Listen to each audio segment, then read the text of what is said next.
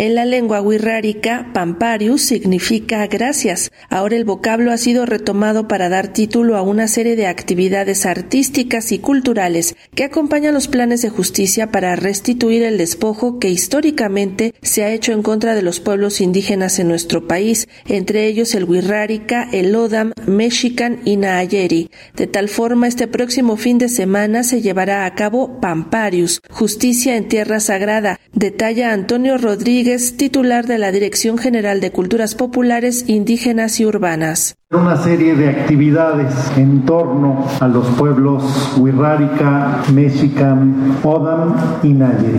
Y esta serie de actividades tuvieron origen en los planes de justicia con diferentes pueblos indígenas de nuestro país que tienen por intención, por objetivo, pues restituir el despojo que históricamente se ha hecho a estos pueblos indígenas en diferentes ámbitos. A nosotros nos toca participar desde el ámbito de la cultura. Así que este es el contexto y por eso Pamparius, justicia en tierra sagrada. Lo que supone esta serie de actividades, podemos considerarlo el punto de partida de las futuras acciones que se lleven a cabo para el plan de justicia para estos cuatro pueblos. Con la iniciativa que comprende presentaciones artísticas y gastronómicas, conversatorios y una exposición de objetos artísticos, se pretende reconocer y difundir la riqueza riqueza de los pueblos pertenecientes a los planes de justicia impulsados actualmente. Se trata de resarcir el lastre de la exclusión y la discriminación sistemática de los pueblos originarios, expuso Gustavo Torres Cisneros, coordinador general de Patrimonio Cultural y Educación Indígena del Instituto Nacional de los Pueblos Indígenas. No solamente estamos reconociendo el tema de la diversidad del país, su pluriculturalidad, su multilingüismo, sino que también estamos con estas acciones combatiendo un lastre, un mal que venimos arrastrando en este país, que es la exclusión y la discriminación sistemática que se ha ejercido en contra de los pueblos indígenas. Ello a pesar de todas las instituciones y todas las políticas públicas que el Estado mexicano ha emprendido, pero que en esta administración se han tratado de abatir.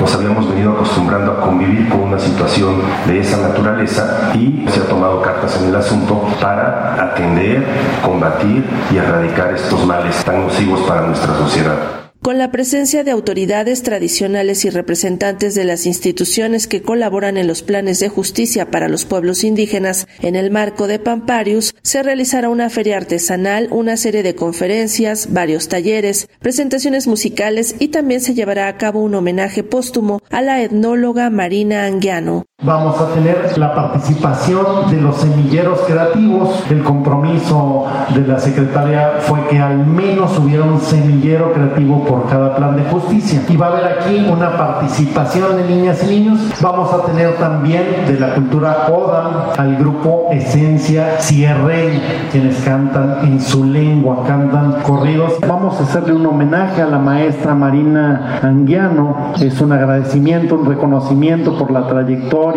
pero también una manera de visibilizar el aporte que hizo en torno a la cultura wixárika. Y nos van a acompañar artesanas y artesanos de diferentes pueblos, de diferentes comunidades, para darnos una muestra no solamente artesanal, sino, importante decirlo, también de la cocina tradicional, de su patrimonio alimentario. Y hacia la tarde del viernes vamos a tener una conferencia inaugural el gran hallar, historia, autonomía y justicia por parte de un investigador, Nathaniel Morris.